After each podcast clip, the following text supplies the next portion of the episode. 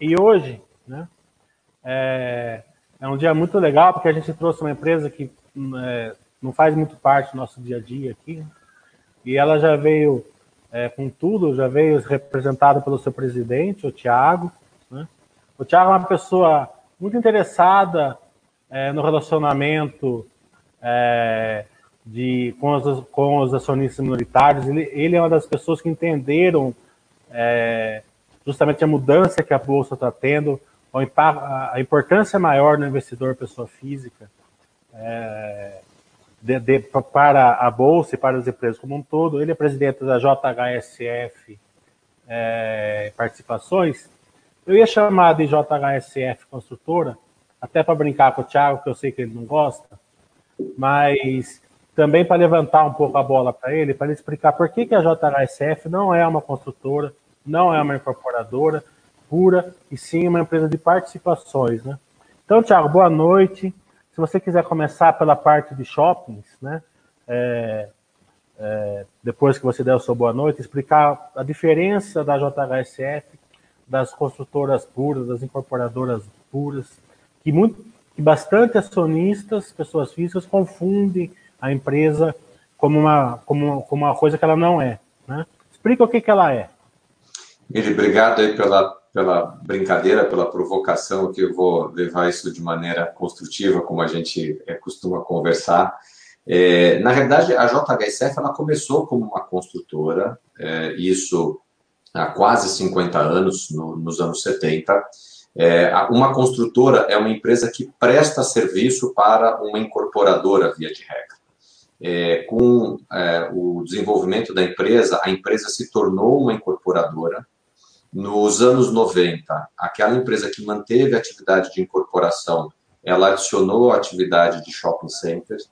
É, nos anos 2000, ela trouxe para dentro da empresa a parte de hotelaria, nos anos, vamos chamar aqui, 2010, a parte de, de gastronomia, e no final dos anos 2010, ou seja, 2019, ela começou com a atividade do aeroporto executivo.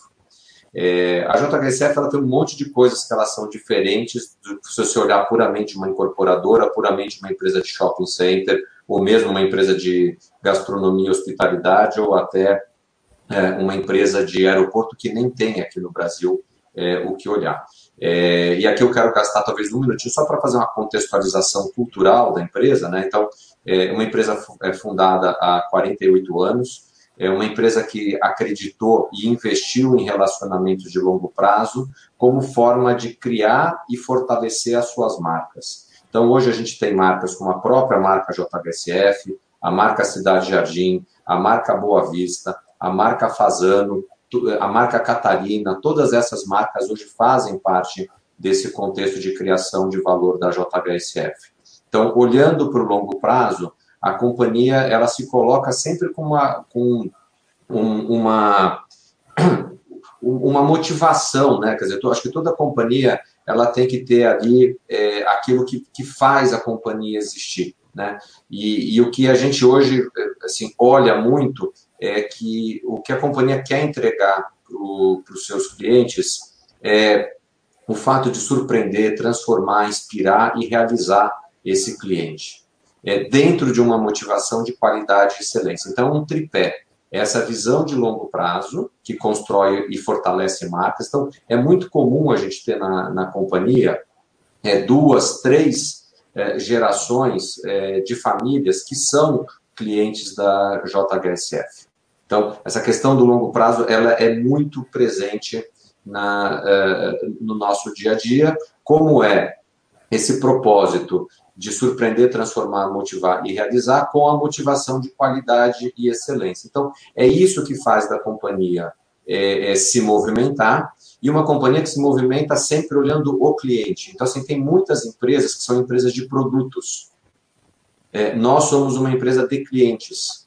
Então, é, é, o, o, tempo inteiro, os produtos, a companhia, é, é o, o, time como um todo, ele está se moldando aquilo que faz sentido para o nosso cliente, nessa visão de longo prazo, com essa é, perspectiva de criação é, desses impactos, né, de surpreender, transformar, realizar, inspirar, sem abrir mão de qualidade e excelência em primeiro lugar. Então, é, é por isso que a companhia atua de uma maneira diferente do que a grande maioria das empresas que são ou é, incorporadoras, ou empresas de shopping center, é, ou empresas de, de restaurante. A, a gente vê isso daqui tudo funcionando de maneira integrada, num grande ecossistema que foi montado ao longo desses 48 anos para levar qualidade e excelência para os nossos clientes especiais, através de um time de 3 mil pessoas que acorda cedo e que dorme tarde todos os dias com esse propósito e com essa motivação. Como você falou, né? Você também, é, para o pessoal saber, você, você dorme muito tarde, acorda muito cedo, justamente para fazer frente a todo esse desenvolvimento da empresa. Ô, Thiago, como você está eu, eu e os outros 2.999, eu é, dizer que eu sou só mais um desse time. Como você está vendo a investidor pessoa física, esse movimento? Como que você interage com eles? Explica, porque eu achei muito legal esse modo de interagir. A pessoa liga na JHSF, você atende no telefone, sabe? É uma coisa muito legal e que deveria ser replicado pela maioria das empresas. Uhum. É, assim, a, a, gente tem uma, um conceito dentro da, da JHSF de que não existe para a área de relação com investidores quem é ou não é acionista. Então, a gente não faz nem diferenciação entre quem é e quem não é, quanto menos pela, vamos chamar aqui, pela categoria que esse acionista tem. A gente costuma organizar, até para acompanhar a questão do, do, do float da empresa e tudo mais, em três categorias: a categoria de pessoas físicas, a categoria de investidor, que são os fundos institucionais, né, que são os fundos de investimento separados entre locais e internacionais. Ontem até eu fiz um post no Twitter, onde eu coloquei é, é, essa, essa figura atualizada né, de como é que está o nosso free float, e a gente tem praticamente 15% é, das ações da companhia com pessoas físicas, 15 com investidores institucionais locais e 15 com investidores institucionais internacionais, ficando o grupo de controle ali com um pouco mais do que 55% da, das ações da companhia. Né? Então, é, a, a gente buscou, ao longo dos últimos anos, de criar um ambiente que é, a gente define da política de portas abertas. Então, o que, que é essa política? É, não existe barreira para nenhum investidor seja ele investidor de uma ação, seja ele investidor de milhões de ações, em ter acesso à empresa, em ter acesso à administração da empresa. A gente dá tratamento igualitário a, a todos eh, os acionistas e aqueles que também não são acionistas. Então, aqui vem a segunda política, que é a política do beber água na fonte. Então, a gente convida as pessoas a virem conhecer mais de perto o jeito que nós trabalhamos, porque não é um jeito muito comum uma empresa ter quatro unidades de negócios, mas essas quatro unidades de negócios, na verdade, orbitando em função de um mesmo perfil de público, que é o público de alta renda, que foi o público que a JHSF elegeu para ser aquele que ela deseja é, bem atender. É, como a JHSF é uma empresa de participações, vamos explicar esse case aí para o pessoal. Vamos começar pela, é, pela parte que você chama de renda recorrente, que são os shopping centers. Né? Uhum. Explica um pouco dos shopping centers, é, é, qual é a vantagem que vocês têm, qual a localização que eles estão, né? É, e o que você achar que, que deve explicar. É, é assim, a, a, empresa. Deixa eu talvez fazer uma contextualização mais completa e depois a gente é, é, tá detalha, tá? Então, é, a, a JHSF é uma empresa que tem quatro unidades de negócios, sendo, é, pela, pela questão até de construção histórica, a primeira, a, a área de desenvolvimento imobiliário ou a incorporação, é, na sequência, aquilo que a gente chama de renda recorrente, que são três negócios, é, é o negócio de shoppings, é o negócio de varejo, e mais recentemente, desde 2018, é a plataforma digital que a empresa tem. Tem uma terceira área de negócios, que é hospitalidade e gastronomia, e tem uma quarta unidade de negócios, que é, é o único aeroporto é, executivo privado que existe aqui no Brasil. Então, essas quatro unidades de negócios, elas se interconectam pelo cliente de alta renda. Então, é, aquele cliente que é o nosso foco, ao mesmo tempo, ele é o elo que conecta os nossos negócios. Então, é ter um, um time que olha o tempo inteiro para o cliente, mas que usa dessa plataforma única de negócios para entregar qualidade e excelência para aquele cliente especial. Então, a gente até usa um slogan que é JHSF, negócios únicos para clientes especiais. Então, a nossa construção de negócio, ela, ela passou no, numa etapa anterior por uma construção física e única, que é essa combinação de negócios, e essa, e essa eh, estrutura que ela era puramente física, nos últimos anos, ela está ganhando é, aspectos de digitalização. Então, nós já temos presença de digitalização na unidade de é, desenvolvimento imobiliário, na parte de, é, de malls de retail e, e, e do próprio e-commerce, é, na parte de hospitalidade e gastronomia, e a gente está preparando também algumas é, situações de digitalização para o aeroporto. Então, esse, esse combinar de uma estrutura física com uma estrutura digital, ele vem de um entendimento que nós temos de que ah, o nosso papel é bem atender o cliente de alta renda.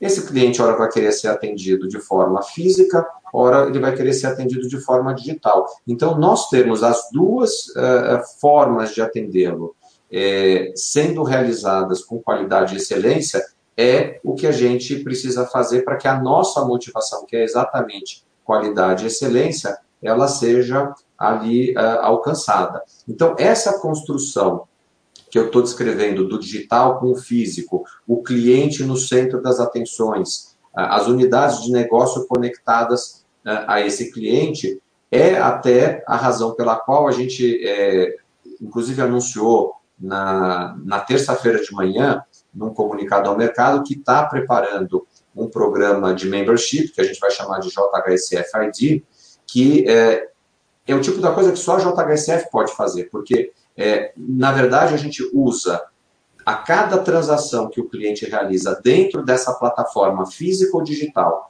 dentro dessas quatro unidades de negócios, é, a nossa maneira de reconhecer a, a, a, o, cliente como um parceiro de negócios da companhia é dando a ele é, um, um reconhecimento através de uma moeda virtual que é o JCoin.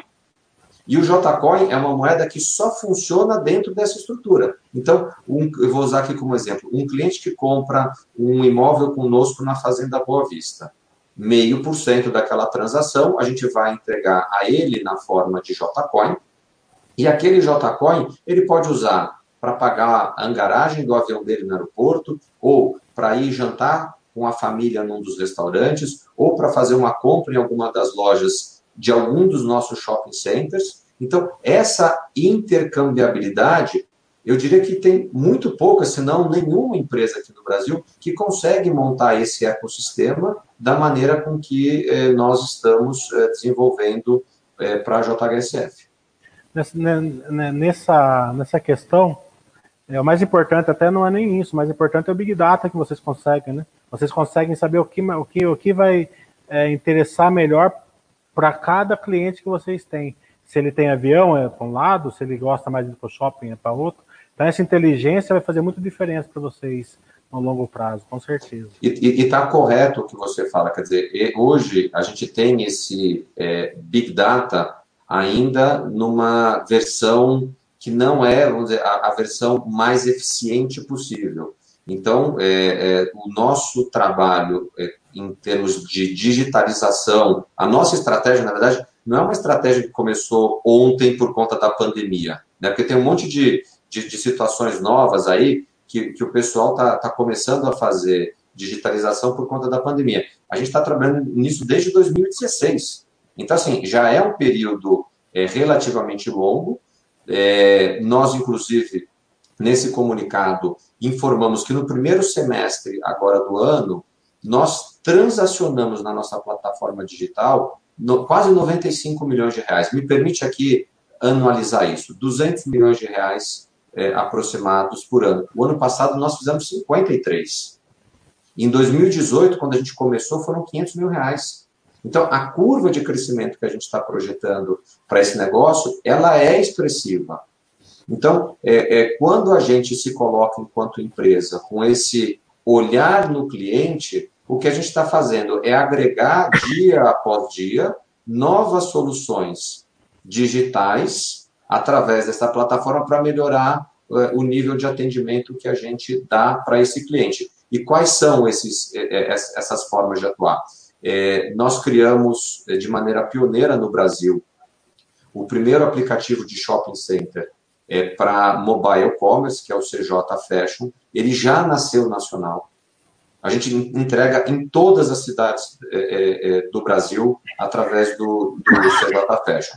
Depois, depois, nós criamos o JHSF Real Estate Sales, que é um aplicativo que as pessoas interagem é, com imagens do nosso estoque com a tabela de preço do, dos nossos estoques, trazendo uma visibilidade muito grande do que está disponível e a que preço.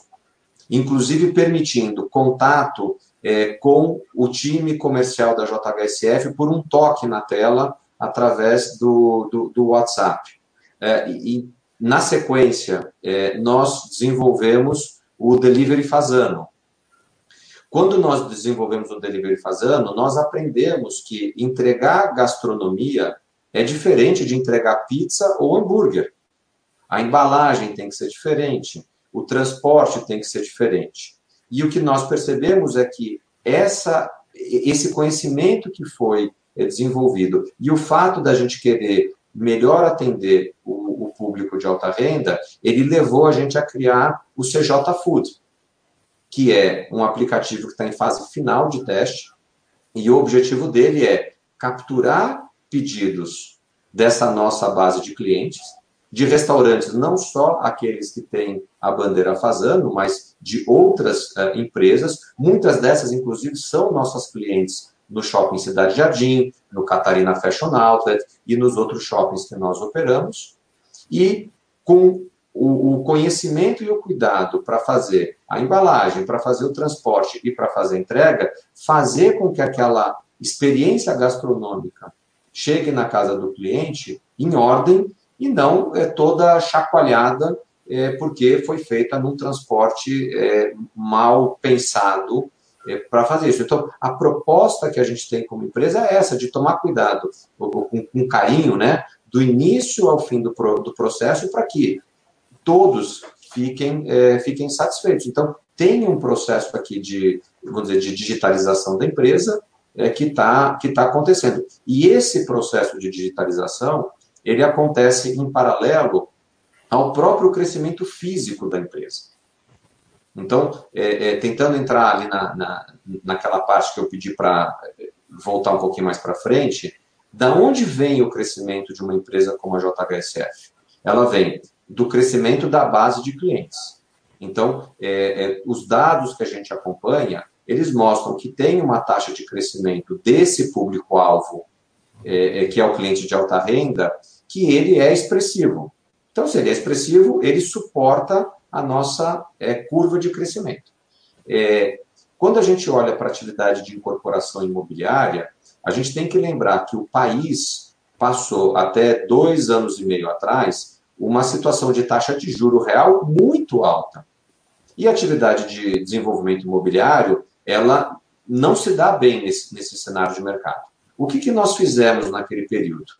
A gente não fez lançamentos, mas tra trabalhou no sentido de desenvolver os terrenos que a companhia tinha. E esses terrenos eles estão em três grandes polos. Então tem um polo que a gente chama de Boa Vista, que é a Fazenda Boa Vista, que é um empreendimento lançado há quase 14 anos, e é, nós recém lançamos o Village Boa Vista, ou perdão, o Boa Vista Village. É, só que o Boa Vista Village não foi lançado assim. Ele tem um processo é, de você ter todas as licenças, de fazer o master plan, de ter os arquitetos, de ter paisagista. Tudo isso ele foi trabalhado no momento em que é, a economia estava num ciclo que não é um ciclo favorável para desenvolvimento imobiliário. É, o segundo polo que nós temos é, é, o polo que a gente chama de cidade-jardim, que é o entorno do shopping cidade-jardim, onde a companhia desenvolveu já e entregou 10 torres de apartamentos para público de alta renda, é, apartamentos hoje que têm preço de negociação beirando 40 mil reais o metro quadrado.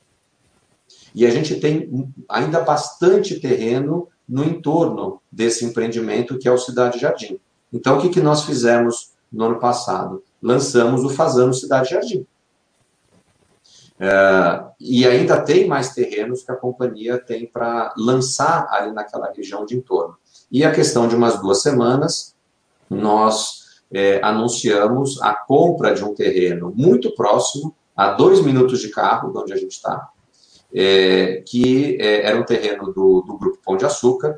É, para quem é aqui de São Paulo vai, vai conhecer, é em frente à Ponte Estaiada, é, numa região de, onde já tem o, a, o próprio supermercado Pão de Açúcar, um Decathlon e uma loja do, do Leroy Merlin, uh, e aonde a gente vai fazer um desenvolvimento de um produto que é torre residencial com shopping. Quantas empresas podem fazer isso das incorporadoras? Poucas. Agora, quantas que podem colocar dentro desse shopping, é, eventualmente, restaurantes é, com, uma marca, com uma marca premium? Menos ainda. Quantas que podem colocar lojas dentro desse shopping center que são marcas internacionais que são operadas de forma exclusiva no Brasil, que a JHSF tem 60. Menos ainda. Então, a criação desses é, é, projetos multiusos, desses ecossistemas, elas, elas ficam muito facilitadas, dada a estratégia que nós temos. Deixa eu voltar a falar rapidinho do Parque Cidade Jardim, só para explicar para as pessoas esse contexto que eu estou trabalhando aqui. É, o Parque Cidade Jardim foi lançado com apartamentos residenciais é, e um shopping center. Na sequência, foram construídas três torres comerciais de escritórios. Depois foi lançado mais um é, a, é, prédio residencial. E nesse momento a gente já está no, no 11 prédio residencial e vai construir um hotel fazano integrado ao Parque Cidade Jardim. Então, aquilo que nasceu com residencial com shopping, é, cresceu com comercial, adensou com mais residencial e agora ganha é, um hotel. E tudo isso com marcas e produtos que já estão dentro de casa. Então, é, com isso aqui eu fecho aqui a explicação do polo é, Cidade Jardim. E tem o terceiro polo, que a gente está há 12 anos desenvolvendo, que a gente chama de Parque Catarina, que é onde está o Catarina Fashion Outlet, que é o principal outlet fashion do Brasil, e isso é uma é, premiação que a Abrace deu para o Catarina Fashion Outlet no ano passado, que está em expansão, e ele está em expansão por quê? Desde 2014, quando ele foi lançado, ele não teve vacância, ele não teve inadimplência, ele não teve pedido de desconto. Por quê? Todo dia o shopping está lotado. Agora que a gente está nesse processo de reabertura dos, dos shoppings, é, é, para quem tiver curiosidade, pesquisa aí em mídia social, no Instagram ou no Twitter. Tem feito fila na, na, na rodovia Castelo Branco, que é que dá acesso ali ao shopping, às vezes uma hora e meia antes do shopping. Então, esse Parque Catarina, que ele está em expansão, o outlet, ele já tem o São Paulo Catarina Aeroporto Executivo, que é uma outra unidade de negócio que a companhia tem, Uh, e é neste complexo do Parque Catarina que, que nós anunciamos há uns 15 dias que a, a XP escolheu para fazer a Vila XP. Então, quando a XP estava procurando aonde localizar a Vila XP, tinha alguns requisitos, proximidade com o aeroporto, é, assim, um monte de coisas ali casaram com relação aos diferenciais é, daquilo que nós tínhamos desenvolvido. Então, essa área é, de reserva de terrenos que a companhia tem, que a gente chama de land bank. Isso. Essa área do land bank, que ela vinha sendo trabalhada com o shopping, com, uh, com o aeroporto, o shopping mais o aeroporto, ele não consome metade do terreno que a gente tem lá. Então, esta outra metade, um pouco mais dessa outra metade, é o que também entra em produção é, nos, nos próximos anos. Então, esse, esse plano que nós temos é, ele é um plano de triplicar a venda, é, desculpe, a geração de caixa que a companhia tem nessa unidade de negócios, que no último trimestre vendeu anualizado um BI 300, um BI 350. Para a gente chegar na nossa meta de três anos, a gente precisa subir para 1 bilhão e 800. Então, isso aqui é o, é, é o nosso objetivo com relação à incorporadora. Com relação à parte de shopping centers, a gente tem uma maneira de pensar esse negócio que é, ela une marcas exclusivas, espaço físico em regiões nobres da cidade, e mais recentemente a gente veio com essa questão da, da digitalização, ou do, do mobile commerce. Então, o que que, é, de que base nós estamos partindo na cidade de São Paulo? Hoje nós temos o Shopping Cidade Jardim, que é o principal shopping fashion da cidade. É, esse shopping vai receber algumas complementações dentro dessa estratégia. Então, é, nós já terminamos a construção de um shopping que fica no bairro dos Jardins. Quem não é de São Paulo, o bairro dos Jardins é um dos bairros de maior poder aquisitivo dentro da cidade. E nós formamos um, um, uma área lá onde construímos o, o, o CJ Fashion, perdão, o, o CJ Shops, que é vizinho de parede do Hotel Fazano. Olha que interessante como, como as coisas vão se conversando dentro dessa estratégia, né? Hotel Fazano, bairro Nobre, CJ Shops, Hotel Fazano, bairro Nobre. O que, que nós estamos fazendo é, é, com isso? Colocando uma presença física da nossa unidade de é, varejo, shopping e digital num bairro nobre. Esse mesmo conceito de projeto, ele é o projeto que vai ser implantado na é, Avenida Brigadeiro Faria Lima, que para quem não é de São Paulo também é o centro financeiro da cidade. É, na esquina, é, que talvez seja a esquina mais de maior fluxo do pessoal de alta renda que trabalha no mercado financeiro. Então, o que, que nós estamos fazendo? Ficando mais próximo desse, desse mercado, e seguindo passos de ocupação geográfica de bairros da cidade, que são esses bairros onde tem ou pessoas que moram ou pessoas que trabalham, que são esses clientes é, que nós é, atendemos. Já temos o Shopping Cidade Jardim, então eu estou fazendo uma linha para quem é aqui de São Paulo está conseguindo visualizar a linha que eu estou fazendo, que ela se fortalece com o projeto de shopping do Real Parque. Que companhia, que companhia que vai conseguir fazer isso aqui dentro do Brasil? Poucas. Pouquíssimas. Né? Para quem, não é, é... quem não é de São Paulo, essa região que ele está falando aí é chamada de condado aqui hoje. É... Então, assim, seguindo, só, só para eu fechar aqui rapidinho, para falar, aproveitar e, e, também fazer essa contextualização. Então, com esse movimento, e também com a expansão do Catarina, que eu falei, com a criação de. Adivinha o que, que vai ter no Boa Vista Village? Um shopping. Na verdade, é, um, é uma grande praça com restaurantes, com lojas, com galeria de arte, com entretenimento. Então, com esse movimento, nós vamos crescer 85% a nossa área física desse negócio. E somado com o crescimento que a área digital traz para a companhia, nós vamos dobrar o tamanho dessa unidade de negócios dentro de uma estratégia que a gente investe o dinheiro para construir o shopping, mas quando o shopping está pronto, a gente vende uma participação minoritária e com isso recupera o investimento de capital que foi feito. Então, a, a, o, nosso, o, o nosso objetivo não é crescer em área bruta locável. O nosso objetivo é crescer a nossa presença física, ser controlador desses, desses ativos, mas para a gente atingir o nosso objetivo, a gente não precisa ficar com tanto capital investido nessa unidade de negócio. É, falando rápido de hotéis e restaurantes, nós temos já oito hotéis em operação e vamos abrir mais sete hotéis. Desses sete hotéis, três já estão contratados, o quarto é o hotel que fica vizinho ao Catarina Fashion Outlet. Poxa, então já tem fluxo do Catarina para esse hotel? Tem. E em frente ao, ao Catarina Fashion Outlet tem o quê? O São Paulo Catarina Aeroporto Executivo. E o que, que vai ter do lado dele? A Vila XP.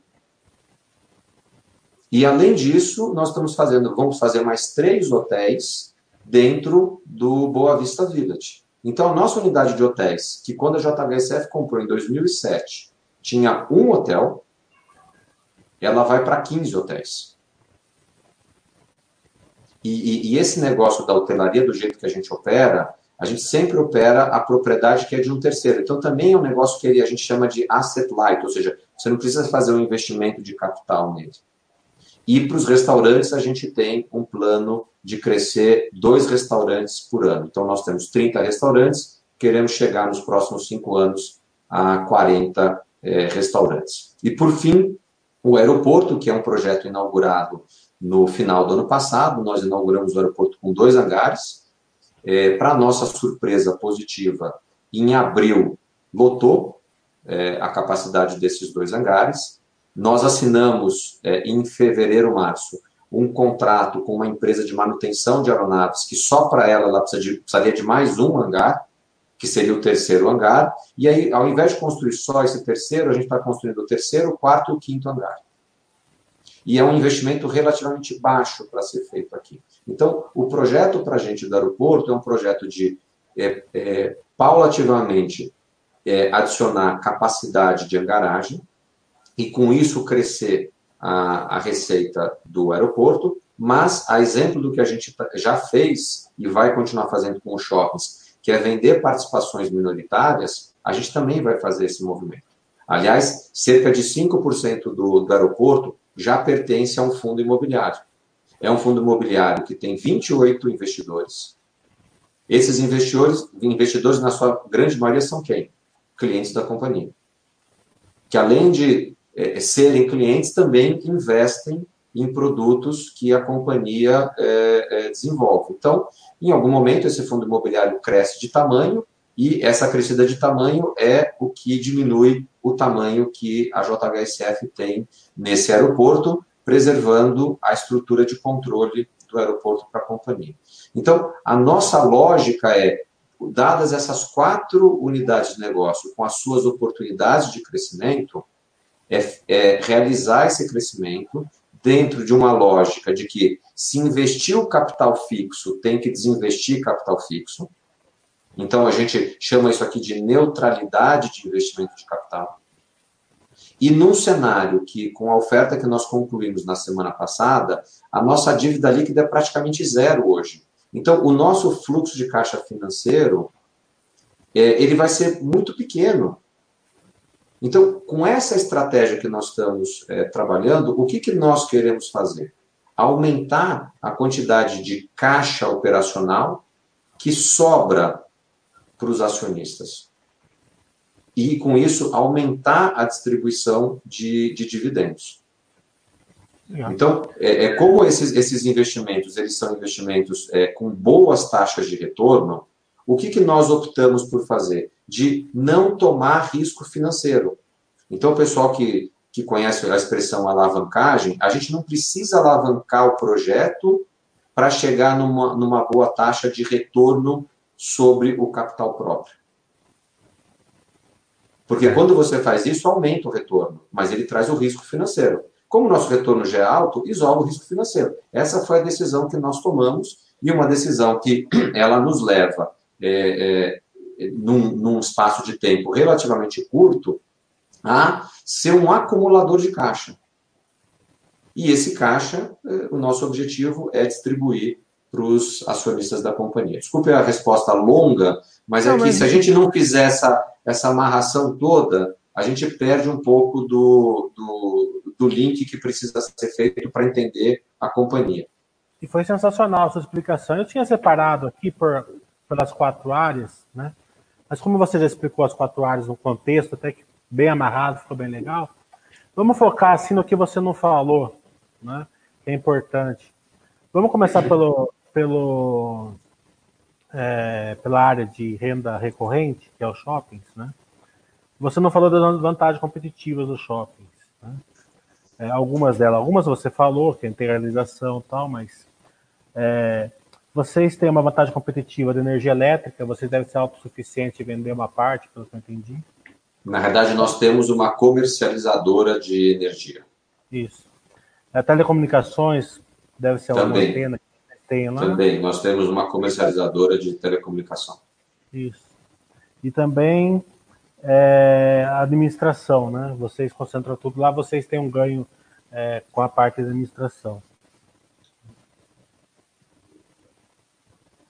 É isso aí. O que você está falando é, é, é, bem o modelo que nós temos, que é um modelo bastante integrado. Né? Então, você, acho que você trouxe um exemplo interessante do, do shopping. O que, que você está dizendo? Né? Você é proprietário do shopping, você administra o shopping, você abastece o shopping de energia elétrica, você é, distribui telecomunicação lá dentro do, do shopping. Ainda a gente administra os estacionamentos dos shoppings.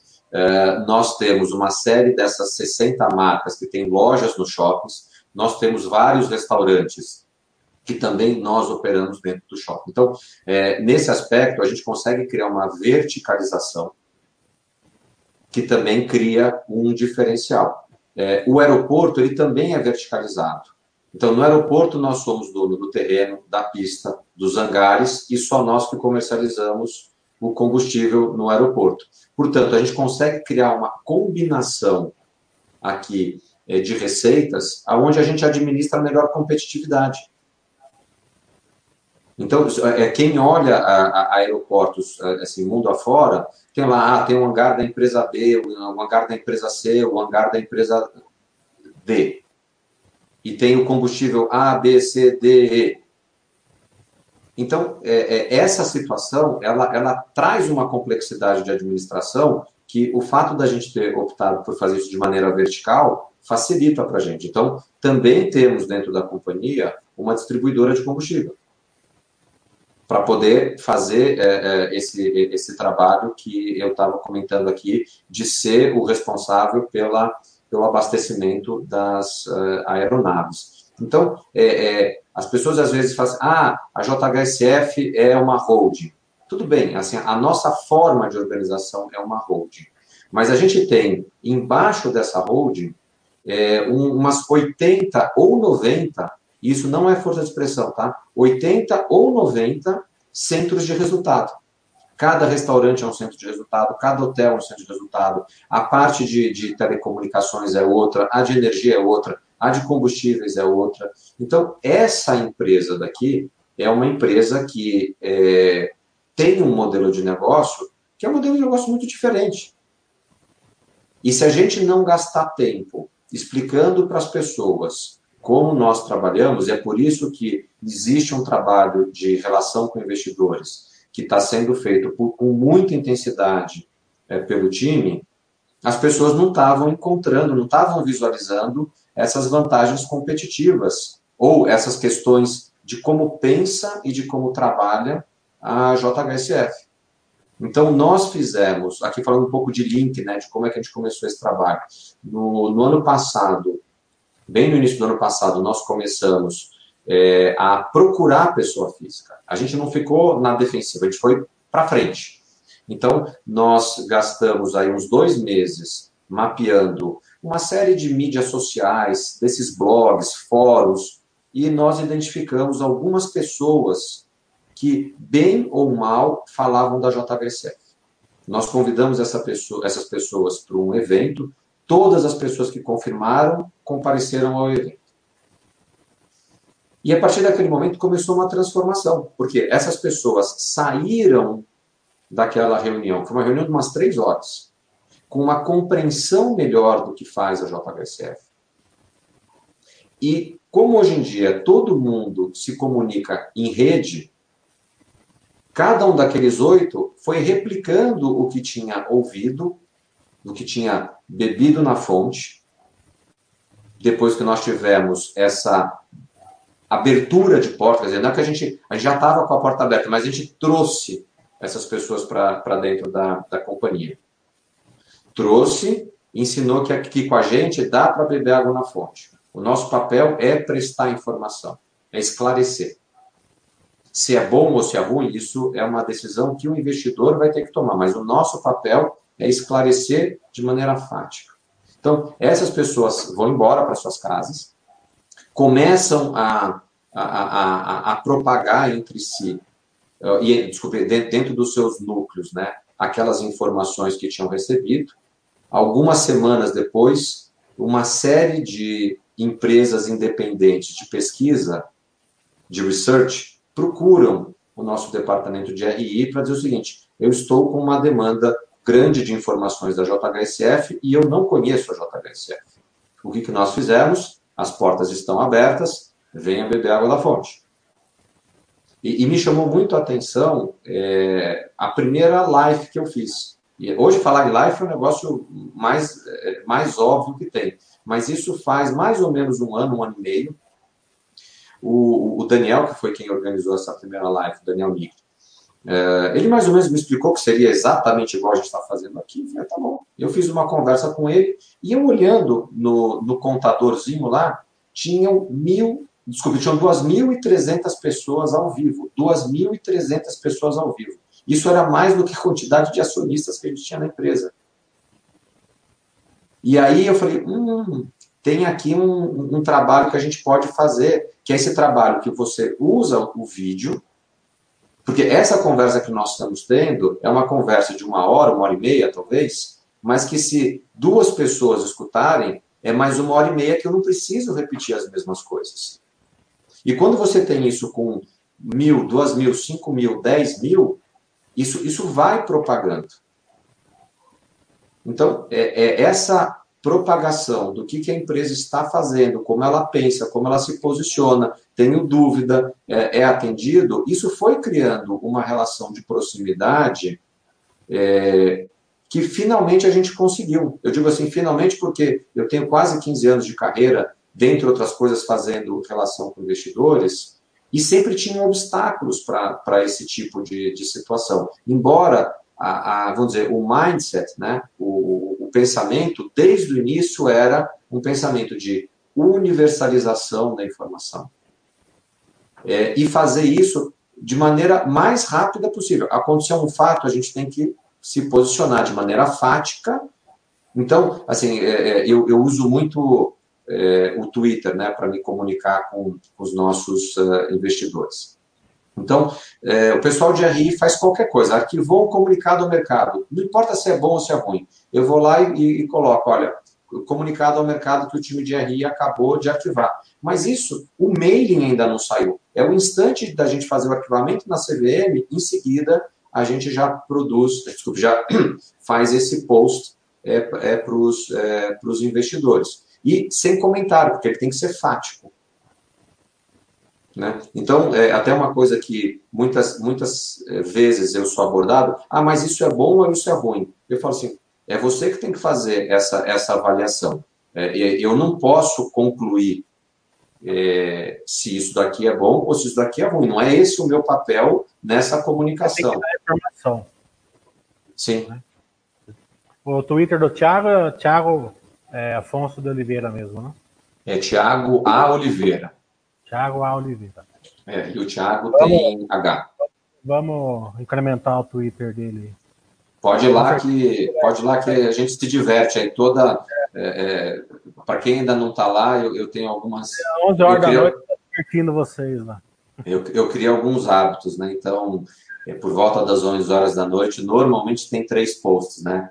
Tem um é. post que fala sobre é, o mercado futuro, e ele sempre tem a mesma pergunta, e a pergunta é exatamente é, é, porque não existe resposta certa, não existe resposta, resposta errada, que é, é isso que temos para amanhã. Tem um outro post que eu faço comentando sobre é, o mercado de petróleo. É, então eu crio uma, uma, eu criei na verdade uma, uma expressão que é o abraçadinho, né? Então às vezes você dorme abraçadinho com o príncipe e acorda com o sapo, com a princesa e acorda lá com, com o dragão. Então, eu, eu vou fazendo ali essas brincadeiras, e a terceira que eu faço é um indicador que eu gosto bastante de acompanhar, que é o Fear and uh, Greed Index, é, que eu sempre, eu sempre faço o mesmo comentário, também assim, já teve pior, já teve melhor. Então, é, de novo, são provocações que eu faço. Ajuda para é, quem tem insônia também. É, e, e, nessa, e nessa reflexão aí, né? E depois também estou agora fazendo o Eita News, então, assim, quando sai alguma, alguma informação é, que eu julgo interessante, é, macroeconômica ou, ou de, de, conjuntura, eu vou lá e faço um Eita News. Outra vantagem competitiva que vocês têm nos no, shoppings é que vocês conseguem o um aumento do ABL sem grana e capex.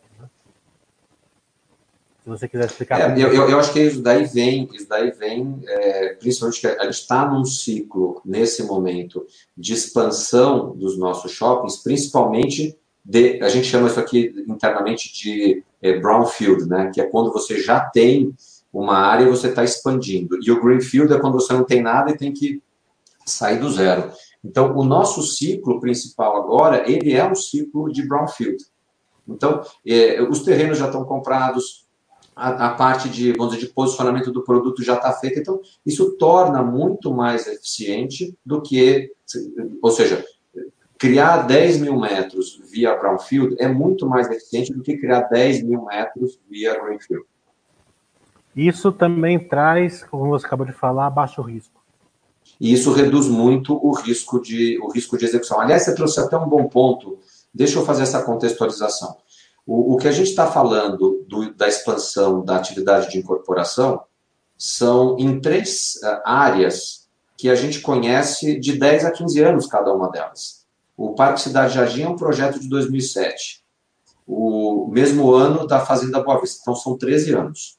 É, e o Parque Catarina, é, a gente trabalha o Parque Catarina ah, desde 2008, então são 12 anos. Então são regiões que é, é, o time já conhece demanda, já conhece fluxo, o que reduz muito as questões de risco de execução. A expansão é, que vocês têm mais assim visível é o projeto Faria Lima, né? Que vocês têm agora. Na, na, realidade, até, até acho que a expansão mais visível que nós temos, ela é a, o que a gente chama da duplicação do Catarina Fashion Outlet. Tá. É, então, assim, ela é a maior em termos de área. Então, a gente tem hoje, o, o outlet inteiro tem 30 mil metros. Desses 30 mil metros, 51% é da JHSF e 49% é de um fundo imobiliário que é o XP Malls. Uh, então, junto com o XP nós tomamos uma decisão de expandir num terreno vizinho a esse, é, adicionando mais 40 mil metros. Então, de 30 mil metros, nós vamos a 70 mil metros. Destes 40 mil metros, que é a expansão, a JHSF tem 68% e o XP Malls tem 32%. Então, quando eu estava explicando aquela questão de investir e depois desinvestir, o que, que nós vamos fazer como JHSF? Nós vamos investir 68%, o XPMOS vai investir 32%.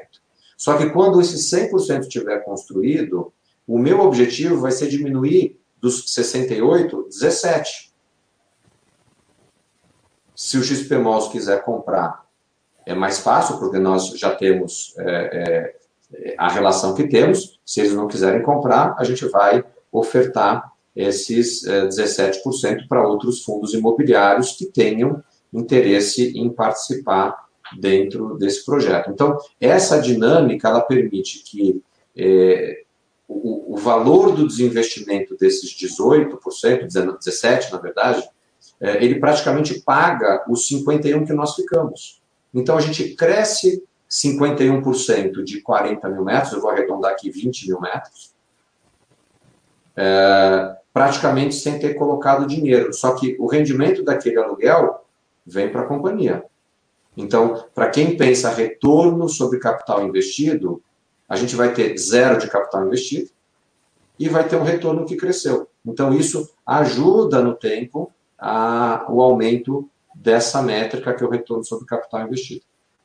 E esse 17, né, é um número que para mim é genial até, assim, posso estar errado, porque eu peguei agora, que sendo 17 vocês ficam majoritário, então quer dizer que vocês devem ficar com a administração, né? Que vai gerar lucro também. Na realidade, a gente tem uma, a gente tem uma lógica, e também isso é, é nós fazemos diferente do que faz é, o mercado. Muitas empresas de shopping vendem participações, aliás, mas é participações muito pequenas, e cobram do sócio uma taxa de administração a gente optou por não fazer dessa maneira. Então, é, nós somos sócios, não cobramos essa taxa de administração do sócio e a gente toca o shopping. Legal. Vamos passar por lá para. Ah, tem uma, uma coisa.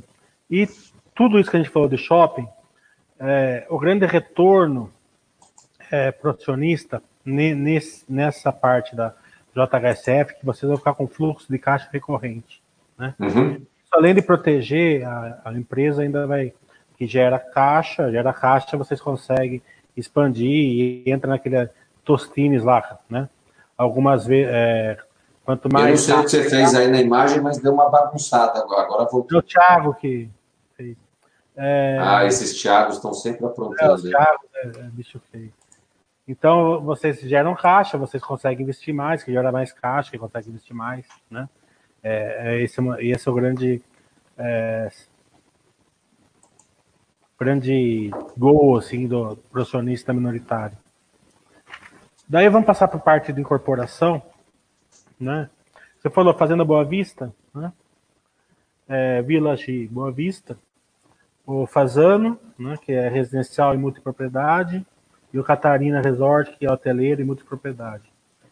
É, esse multipropriedade aqui é um sempre foi feito no Brasil, mas agora, de uns dois, três anos para trás, parece que é mais sério, mais rentável. Posso até fazer uma pausa, só para, assim, é, nós recentemente, eu recentemente agora, durante o período da pandemia, nós revimos uh, e revisitamos esse modelo de negócio e a gente optou por hora de não seguir com o modelo de negócio. Então, eu só queria falar isso para poder abreviar uma eventual é, pergunta que você vai fazer aqui. É, Fale sobre incorporadora, já com esse novo modelo de negócio. Então, a, a nossa incorporadora, é, hoje, é, é olhando é, para o negócio que nós temos, é, que são esses, essas áreas de terreno já compradas, é, a, a JHSF pode transformar em vendas esses terrenos em 26 bilhões de reais.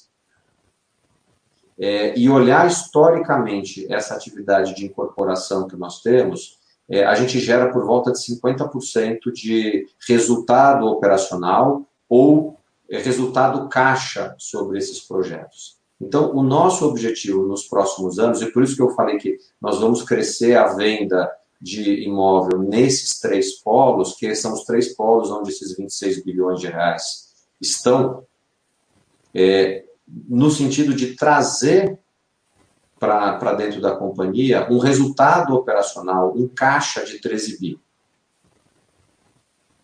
E é isso que é a, vamos dizer, é a matéria-prima que nós temos para trabalhar num cenário de taxa de juros baixa, e num cenário onde é, houve um bom crescimento da, do, do, número de clientes os quais a companhia atende. Então, é, a gente faz uma conta, né? É, as pessoas às vezes perguntam, ah, qual é o tamanho do mercado é, potencial de famílias para ter um empreendimento como a Boa Vista? A gente estima de 250 a 300 mil famílias que, que tem esse, essa, esse perfil de investimento. É, a Fazenda Boa Vista, ela tem 885 propriedades. Eu estou falando menos de 0,3%. O Village não vai ter mil. Eu estou falando de menos de 0,3% de novo. E nós é, temos a intenção de comprar um terreno também naquela, naquela área, um novo terreno, para fazer um terceiro empreendimento, que também chegaria a mais mil famílias. Então, o que, que a gente está dizendo é o seguinte, que das 300 mil famílias que podem ter esse empreendimento, a gente só quer ter 1%.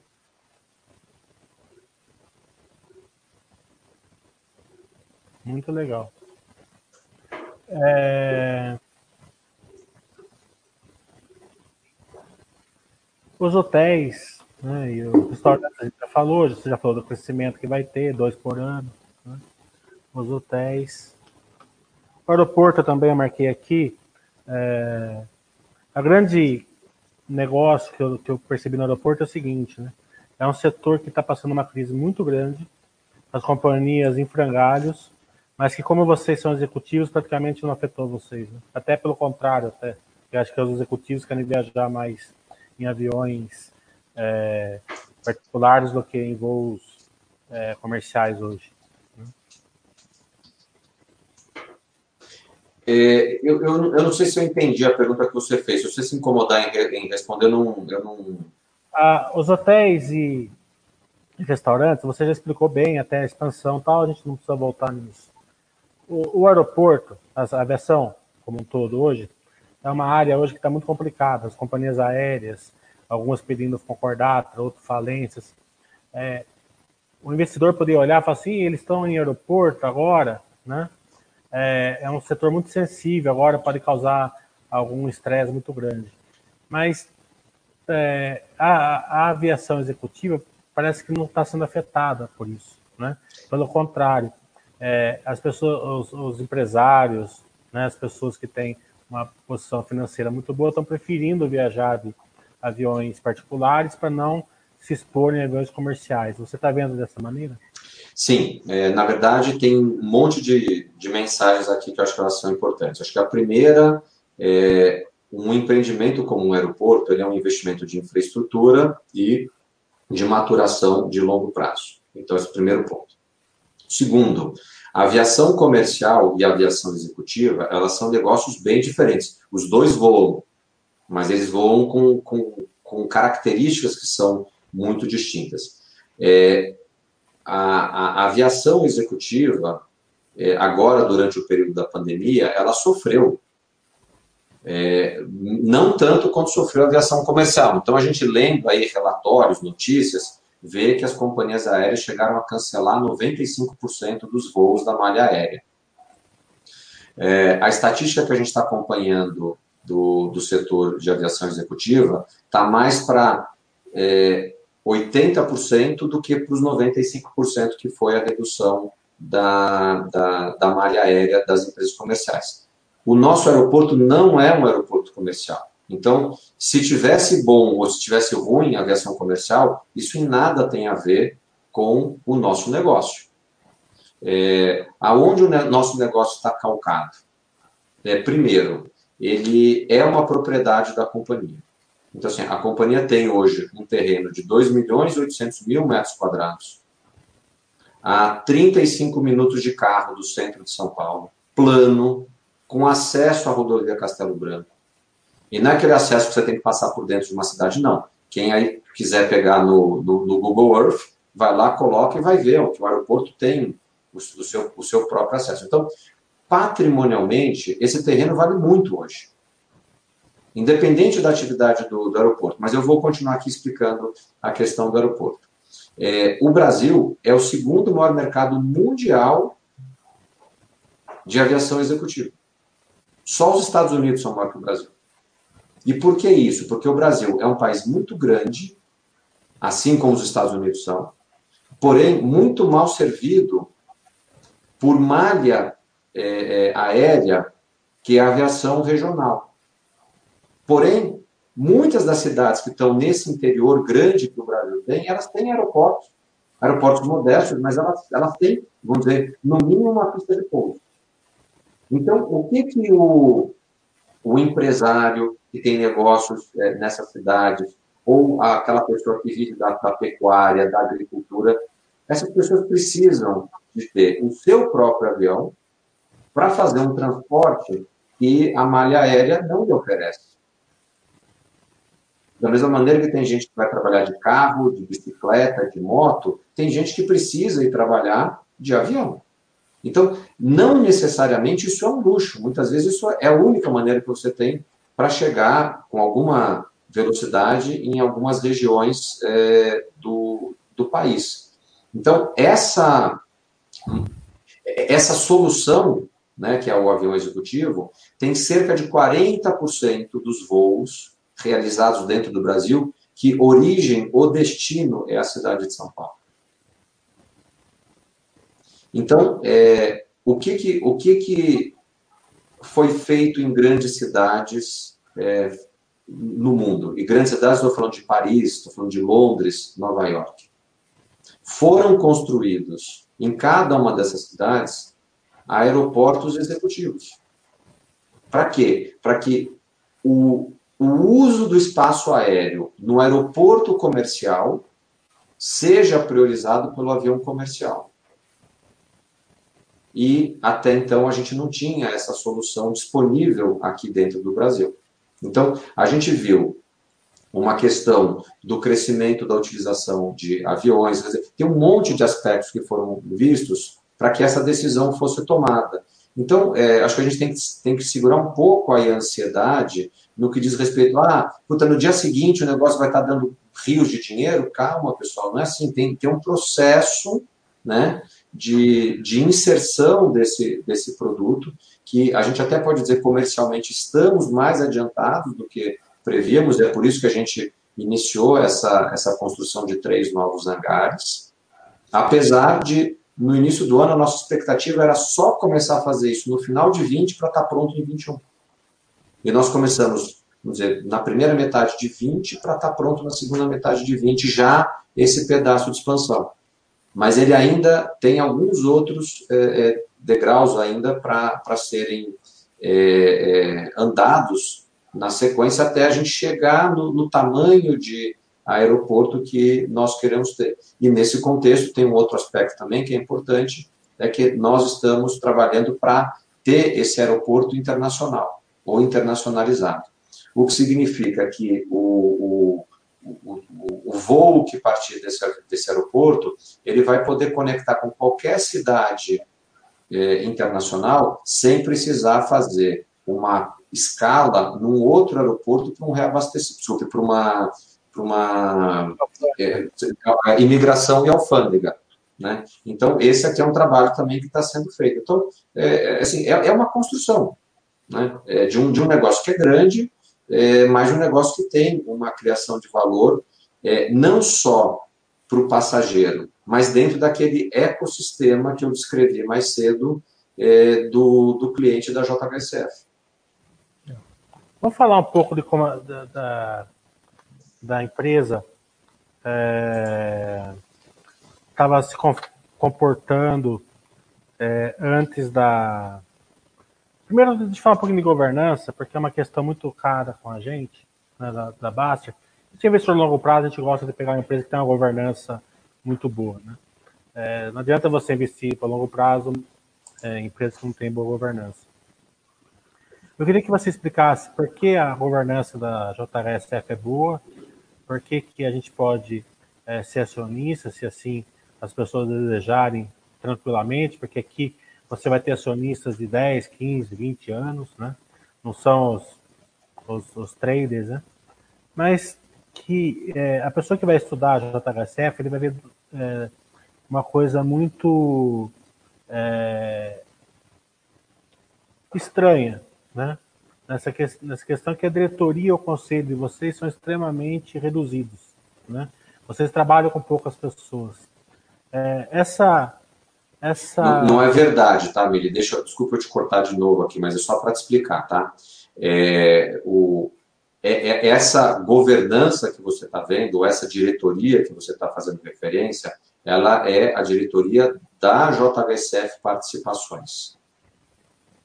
Só que embaixo da JHSF Participações é, existem outras pessoas. Eu posso dizer com maior tranquilidade para vocês: a liderança da JHSF hoje são 22 pessoas. É justamente isso que eu queria que você explicasse. Porque é. a pessoa que vai olhar o, vai olhar o material lá da, da JHSF Participações, ele vai ver o que eu vi: três diretores, cinco conselheiros. Eu queria que você explicasse justamente isso. Isso, Por que então, que é ótimo, é ótimo. É uma boa, é uma boa, é uma boa pergunta, uma boa oportunidade. Então, vamos lá. Existe um conselho de administração é, da JHSF Participações que até esse ano ele tinha sete membros, tá? E pontualmente esse ano foi reduzido para cinco, o que já há vários anos vinha a sete.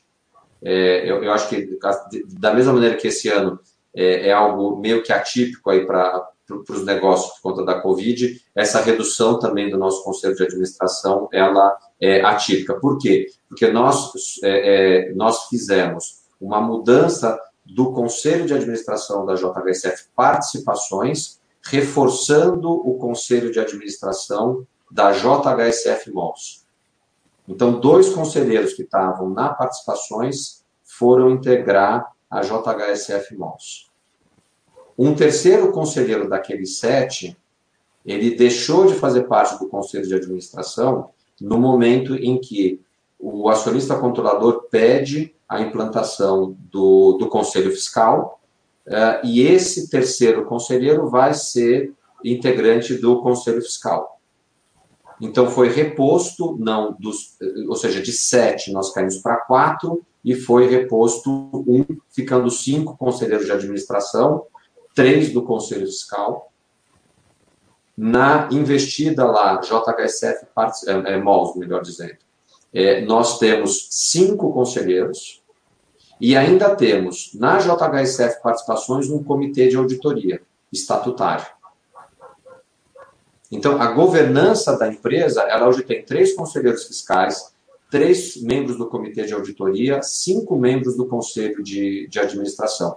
Então, se eu errei aqui, cinco com, cinco com seis são 11 pessoas. Tem 11 cargos aqui. Tá?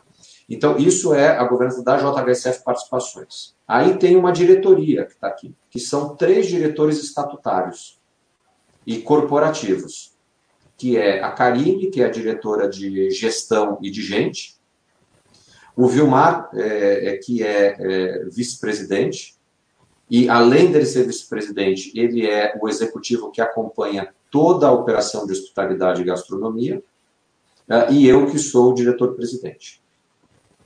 E aí, embaixo dessa JHSF Participações, então a gente tem a JHSF Malls, que tem o Robert como presidente, depois tem a parte de incorporação imobiliária e o aeroporto, que tem o Rogério como, como presidente, e a parte de hospitalidade e gastronomia lá, que tem o Vilmar, como eu já expus para você. E embaixo de cada um desses, desses líderes, nós temos é, as suas respectivas equipes, que totalizam as 3 mil pessoas da JHSF.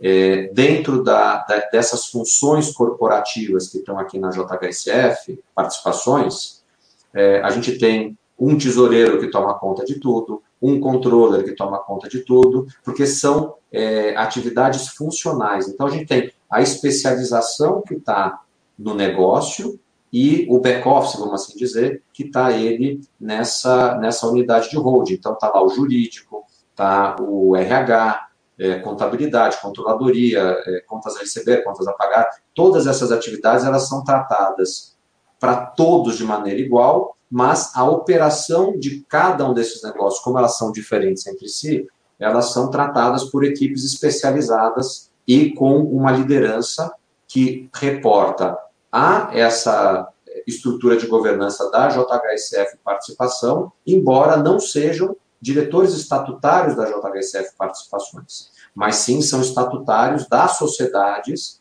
é, embaixo das quais a, aquelas operações acontecem. É, ficou bem claro isso, que não estava tão claro assim na página de vocês lá na, na, na, na página no setor de RIs, né? É, mas isso leva à questão que é muito importante é, para você deixar o acionista é, mais tranquilo numa questão que, tá, que salta meio aos olhos. Né?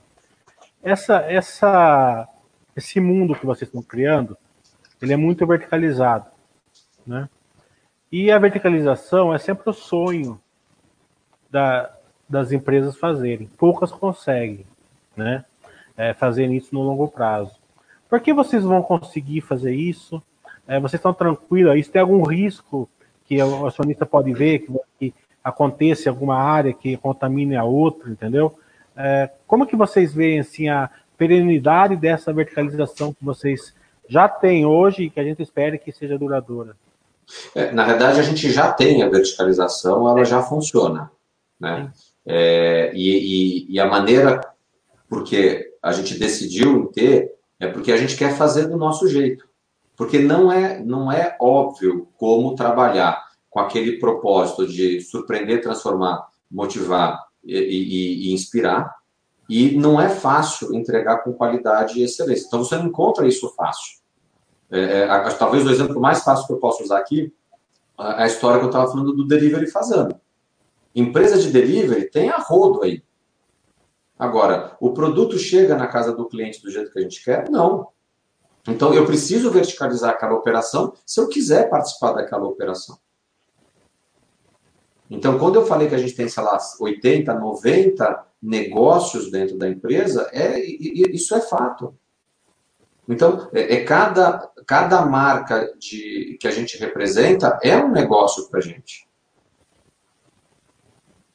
Então, é, é, é, eu acho que essa lógica da verticalização, ela não quer dizer que é ruim. A gente tem que ter uma verticalização que seja eficiente.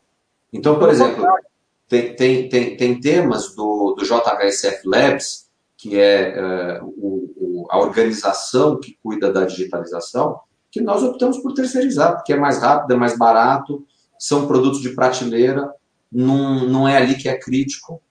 Agora, tem coisas que são críticas. É, eu estava lendo esses dias é, é, um, uma mensagem que um, uma cliente, na verdade, nos mandou. É, ela estava super feliz que ela recebeu na casa dela uma caixa do CJ Fashion e ela estava descrevendo nesse texto a alegria dela de, ao desembrulhar é, o, o, aquela caixa e para dentro da caixa achar o, o que era o presente dela, ela sentia os cheiros do shopping. Por quê? Porque a caixa vai aromatizar. Acho que todo mundo aqui já que está vendo, assistindo a gente já fez é, transação em e-commerce. Eu, eu faço bastante. Pô, chega cada caixa aqui em casa que eu teria vergonha de ter mandado.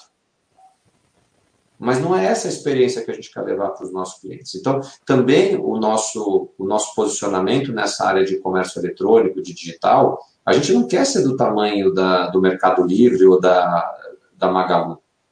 Não é esse o nosso objetivo. O nosso objetivo é trabalhar com esse cliente que é, ele é o cliente de todas essas outras é, áreas da companhia. Muito legal. Vamos falar um pouco de resultados. É, no começo do ano, do setor que vocês estão inseridos, né? Claro que vocês são uma empresa totalmente diferenciada, estava com muito horizonte azul, digamos assim. E vocês estavam mostrando esse resultado. É, eu marquei aqui que, que, a, que a holding como um todo estava com crescimento de 100, 100, mais de 100% no EBITDA né, no primeiro trimestre, mesmo ainda pegando 15 dias da pandemia. É, você estava com crescimento alto também na, no, nos hotéis e gastronomia. No aeroporto vocês estavam e estão com 100% é, de é, locação, né, de, de, capacidade locada. Né? É, mas agora, a setor de incorporação, a gente está vendo pelas outras, não está sendo tão afetado. A pandemia abriu, né? março, abriu sim, mas depois Shopping acredito que está indo para o mesmo caminho. Março, abril também sim, mas cada vez menos, né? Espero que não tenha uma segunda onda, que uma coisa que vai voltar. Mas hotéis, sim, tem, deve ter alguma mortalidade grande em hotéis aí no, no Brasil e no mundo. É, considero que não tem esse perigo aí para vocês, mas vocês devem estar sofrendo bem com essa pandemia em hotéis e restaurantes. É, eu não sei o quanto vocês conseguiram passar para delivery, né? Você pode explicar o que, que vocês, o que, que deu para vocês ter esse crescimento? Acho que foi o maior do setor no primeiro trimestre, né? E como vocês estão vendo a, a crise e, e, e como está sendo impactado cada é, parte do seu negócio? Então vamos lá. É, nós vínhamos no primeiro trimestre para fazer provavelmente o melhor trimestre da história da companhia. É, teve a desaceleração na, nos últimos 15 dias, então de 90 dias, é, dos quais até tem um período já que é mais complicado, que é o período de férias ali no início de janeiro. Tá? Mas é, aquele trimestre que já era mais curto tinha tudo para ser o melhor trimestre da história da companhia, veio a pandemia. Com a pandemia, é, a gente teve que seguir é, decretos que suspenderam as atividades ou algumas atividades da companhia, que, como nos shoppings e como nos restaurantes. É, o que, que o time fez? Ele acelerou a digitalização. É, essa digitalização ela é suficiente para compensar em 100% a perda do físico? Não. Tá? É, então, o segundo trimestre é, de todas as empresas, ele vai ser um trimestre afetado, de, de todas as empresas que foram impactadas por decretos. Ele vai ser um trimestre onde essa parte impactada vai ser ruim. Por outro lado, nós tínhamos um, um negócio como a incorporação que ele já vinha num ritmo de crescimento grande. É, o ano passado, a nossa incorporadora cresceu 189%, ano contra ano.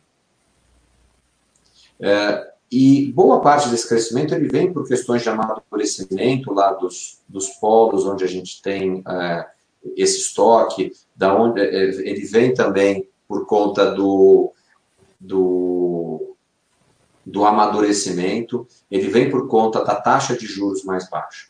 E a, a soma disso aqui tudo contribuiu para que a gente tivesse uma venda um pouco maior. Então, olhando a empresa de, como, de forma consolidada, é, foi mais ou menos como um portfólio. Eu acho que o pessoal que está aqui assistindo a gente entende esse conceito. A ação A foi ruim, mas a B compensou. Então, também uma coisa interessante desse modelo de negócio que nós temos é não ter dependência em uma única área de negócios.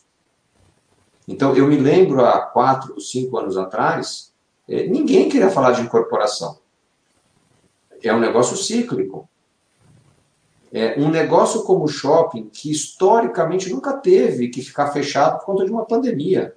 Isso é um evento que a nossa geração vivenciou, e eu não sei quando vai ter uma próxima. Eu acho que, acho que não tem ninguém vivo no mundo de hoje que vivenciou a última pandemia. Teve uma mulher que pegou as duas. Ah, então. A, a exceção, a exceção comprovando a regra. Pegou a, a gripe com um ano e pegou a, de, a Covid com 101. Isso. Então, assim, é a exceção meio que comprovando aqui a, a, regra. Então, assim, a gente não sabe quando vai ter um negócio desse. Onde a gente ia imaginar que restaurante ia fechar?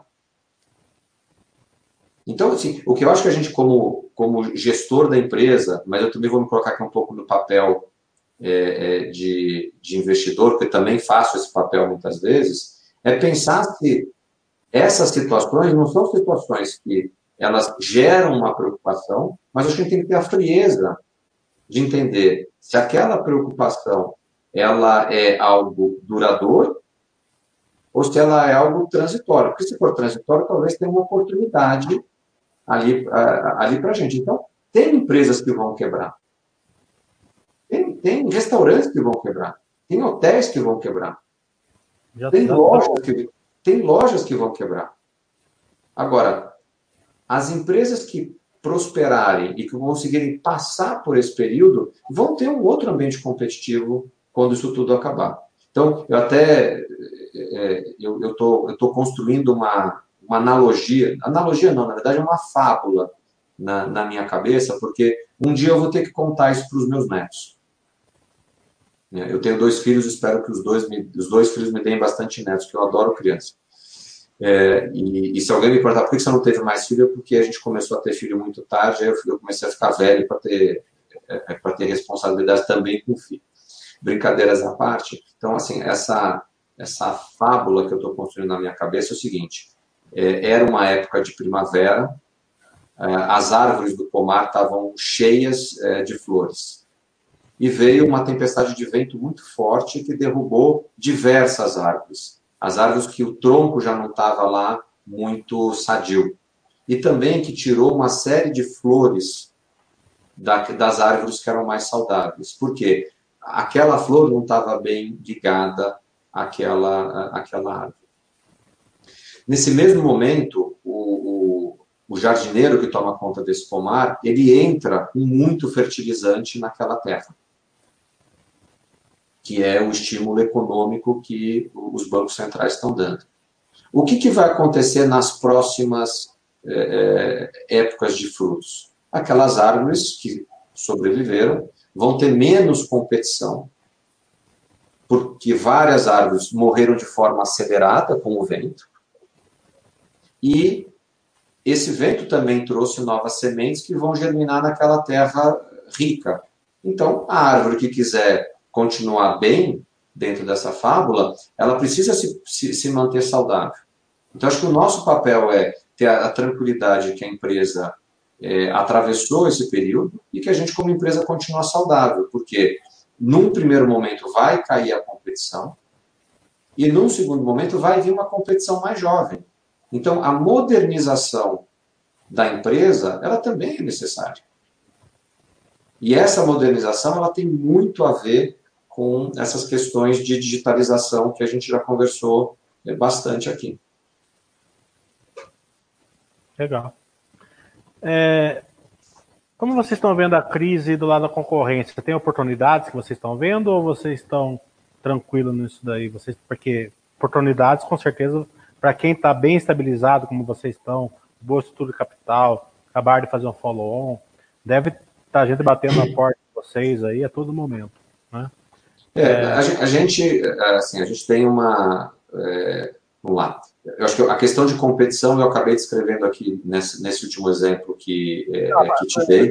A minha pergunta assim, é, é vocês é, adquirirem a concorrência, adquirirem a, a, os, os, seus é, empreendimentos, hotéis, terrenos, né, né, às vezes participações de outras empresas, shopping centers, sei.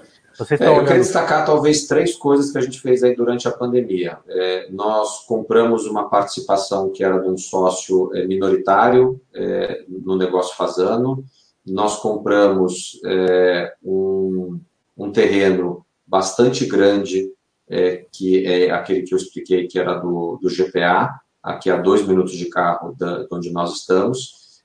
e tem um, um terceiro negócio que nós estamos olhando, que até é, uma, é um dos usos é, para o caixa que foi levantado agora nessa, nessa operação. Então, a gente está olhando, acho que a gente está olhando muito menos a questão, ah, comprar um concorrente, acho que a gente está muito mais olhando é, coisas que sejam complementares àquelas que, é, que nós é, já temos. Legal.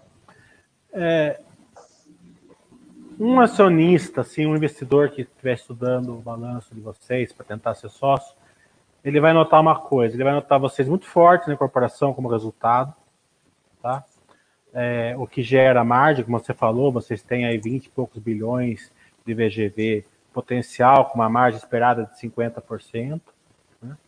Vocês têm um, é, um lado muito forte no shopping, é, ele não vai gerar a mesma margem da incorporação, e não é nem esse o objetivo, o objetivo é, é gerar a geração de caixa, e vocês têm esse, essa geração de caixa. Né?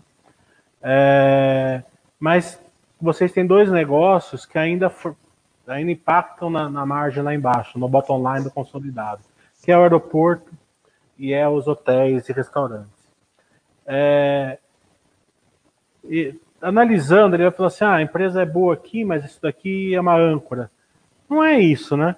É uma âncora hoje, no curto prazo. Vocês esperam é, agregar valor a, a, isso, agregar margem, agregar, como você falou, é, mais, mais contexto ali no aeroporto, que vai gerar mais, mais, mais é, margem. Os hotéis também é, e restaurante, é, vocês também devem ter planos para aumentar essa margem. Como que você está vendo essa relação de geração de, de valor para o acionista no consolidado.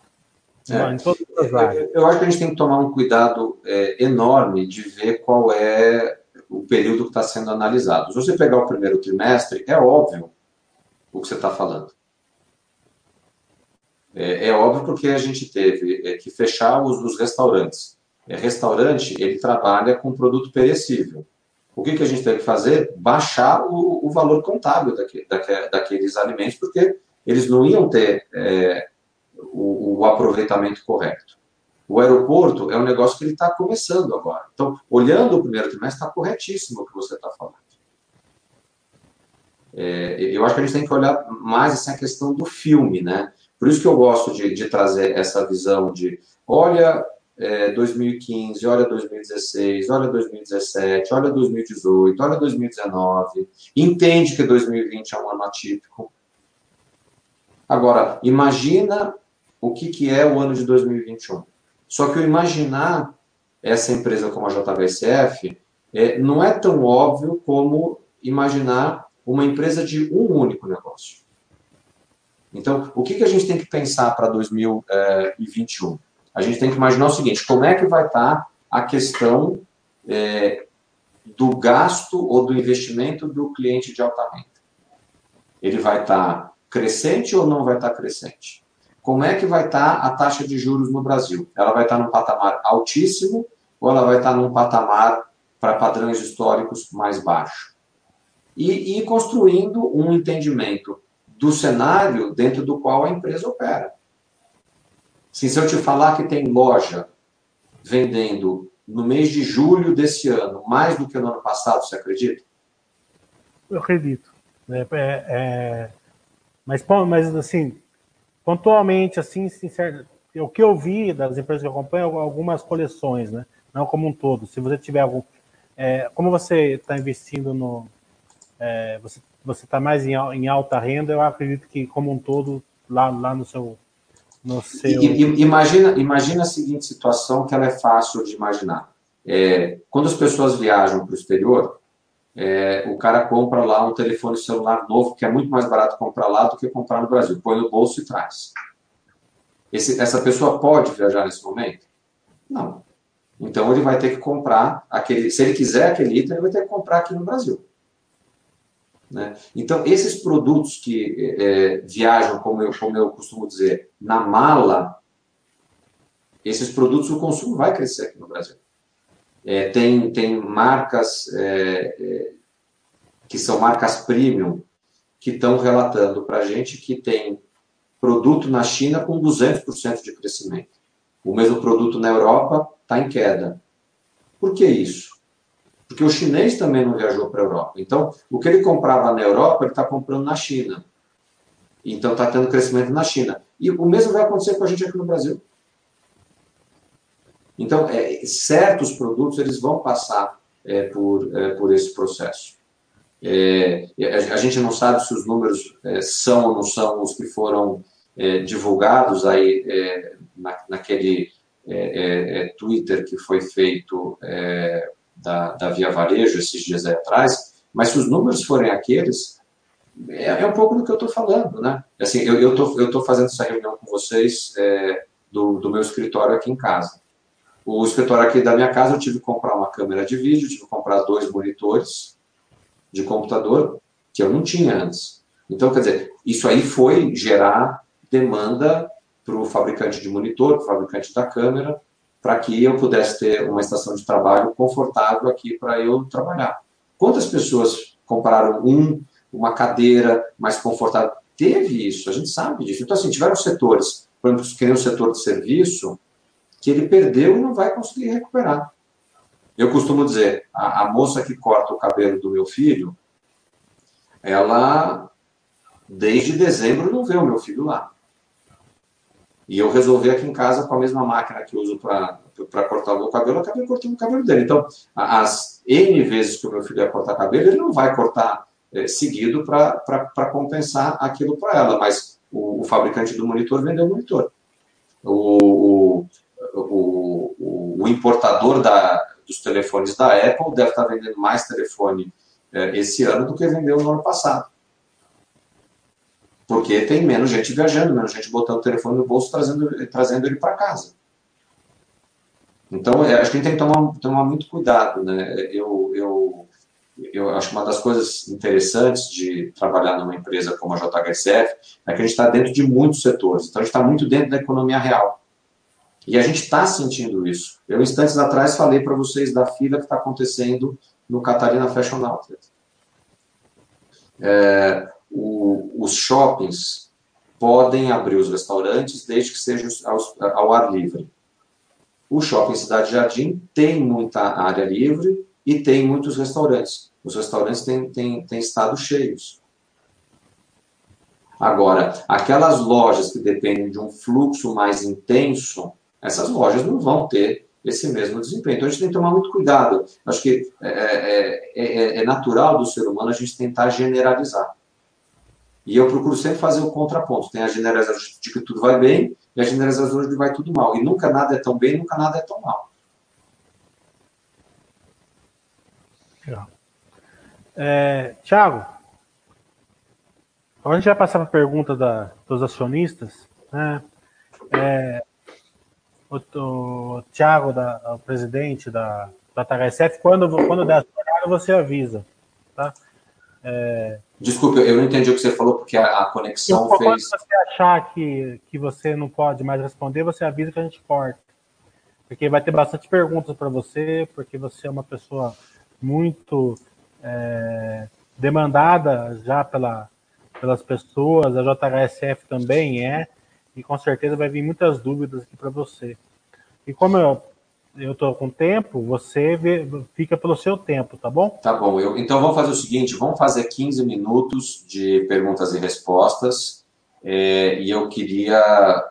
É, eu assumo aqui um compromisso com aqueles que eu não consegui atender por aqui, de responder um pouco mais tarde é, pela conta lá do Twitter, que é o tá. arroba com TH A Oliveira. Tá ótimo. Tiago, tá colocando, você está enxergando aí o que, é que eu faço? você é, é, melhor, é melhor você falar, porque está muito pequenininho aqui na minha tela. Ah, não, eu consegui. É, tem, é, você quer começar por qual? Vamos lá, pessoal, vamos fazer a pergunta aí. Deixa eu entrar aqui de novo, porque o meu não está rodando. Se você quiser ler por aí também, fica à vontade, tá? Não, pode, pode fazer por aí. É, é que eu não estou conseguindo ver nenhuma pergunta, tem só algumas pessoas dando, dando boa noite, a quem eu também retribuo.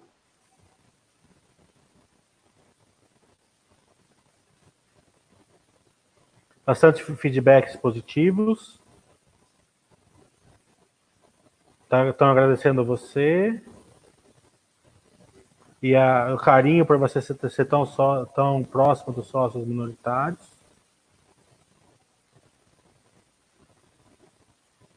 Chinezino, que também é consultor da Baster também. É, tem uma pergunta aqui que ele diz: a companhia tem queimado bastante caixa nos últimos anos. É, eu, eu não sei se eu entendi a pergunta, porque vamos tentar entender aqui uma coisa. É, o caixa ele é composto por três grandes componentes, né? O componente do caixa operacional, do, do caixa de investimentos e do caixa financeiro. Então, é, para a companhia poder crescer, ela precisa do caixa é, de investimentos. É, no passado, a companhia tinha uma dívida relativamente alta, num momento de taxa de juros também muito alto, que fazia o caixa financeiro ser muito negativo. É, e a gente tinha um caixa operacional que ele vinha deprimido no que diz respeito à atividade de incorporação. Então, é, eu prefiro olhar para frente do que olhar para trás. Então, assim, olhando para frente, qual é o cenário que a gente tem de caixa operacional? Está bem descrito ali naquela, talvez, primeira meia hora da nossa conversa. Então, é um crescimento de caixa operacional. Qual é o cenário de caixa é, de investimentos para o futuro? É aquela lógica de investir e desinvestir de tal forma a neutralizar o, o tamanho do fluxo de caixa de investimentos. E, dada a situação de que nós estamos praticamente com dívida líquida zero e uma dívida que está muito alongada, o nosso fluxo de caixa financeiro também tende a ser pequeno dentro desse cenário. Então, é, olhando para trás, eu acho que a gente vê essa, essa, esse, esse filme que eu descrevi para vocês, mas olhando para frente, é, a gente tem uma estrutura é, é, de capital da companhia como um todo, uma lógica de como fazer o negócio que ela é diferente tanto na estrutura quanto na lógica do que nós tivemos nos últimos anos. ele perguntou se você tem um guidance de CAPEX, é, e o Vizeski está perguntando se tem algum plano de expansão no exterior. É, temos sim plano de expansão no, no exterior, é, eles têm a ver com a internacionalização mais intensiva da, da marca Fazano.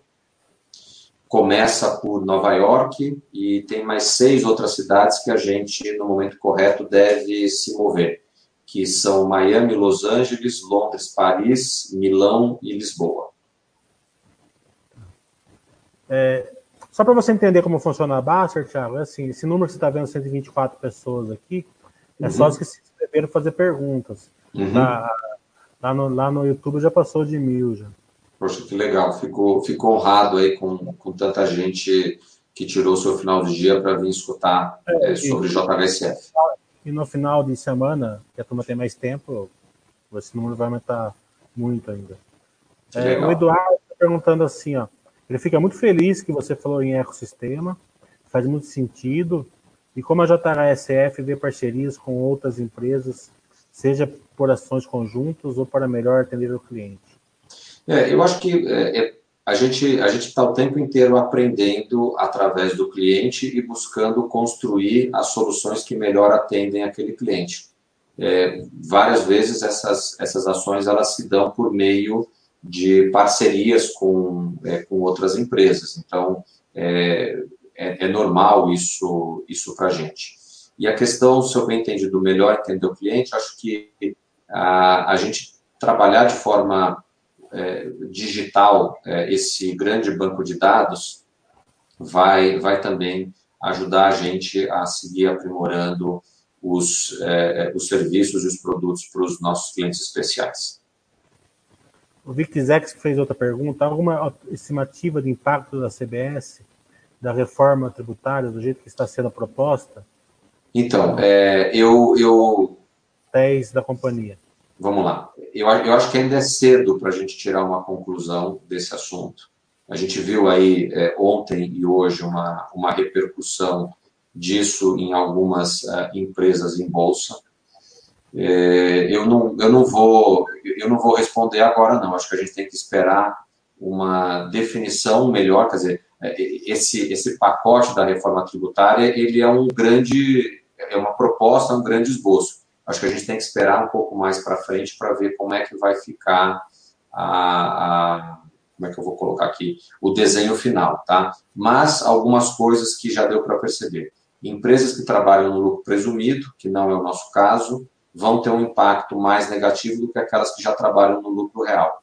Então, eu estou, nesse momento, VixX, mais inclinado a achar que é, o impacto, tanto para o bem quanto para o mal, deve ser relativamente pequeno com relação à situação que a gente tem, porque tem uma, algumas trocas né, de, de, de naturezas de impostos. Então, é, como o, o espírito aqui não é crescer a carga fiscal, eu acho que a gente pode ter algo bem próximo de neutralidade, mas eu qualquer coisa que eu falar além disso é pura especulação nesse momento.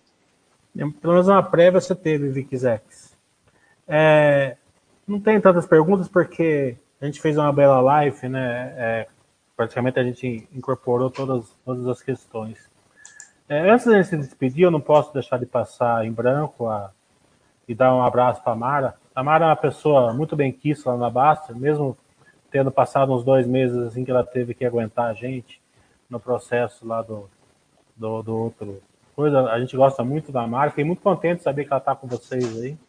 É uma pessoa espetacular e muito capaz. Parabéns para vocês ter amado aí. A Cleide ainda não conheço, mas com certeza vou conhecer ela melhor. Tá? Parabéns, parabéns pela empresa, parabéns pela pessoa que você é, com, com, com, com o sentimento de levar é, conhecimento, informações para o acionista minoritário, que, deve, que as empresas já deveriam estar enxergando esse crescimento, mas poucas estão e menos ainda com, com toda essa abertura que vocês estão dando para o acionista minoritário. Parabéns, Thiago. Bom, primeiro, assim, vou agradecer em nome da Mara aqui os elogios que você fez a ela. A Mara é um, a Mara e a Cleide são dois braços direitos, é que dá para ter dois braços direitos é, que, que a gente tem dentro da área de relação com investidores. Elas são uma parte importante desse processo de transformação comunicação. É, eu ainda me lembro na última divulgação nossa de resultado, eu falei, Cleide, a gente não vai ter acesso por telefone, vai ser só digital. Ela, ah, mas como é que eu faço? Eu, assim, eu também não sei como é que fazer, então se a gente vai ter que dividir que alguém vai lá descobrir isso e a gente toca outras coisas aqui. Então, acho que é a, o legal de trabalhar com as duas, não só com elas, mas com um monte de gente na empresa, é que o pessoal gosta de desafio novo.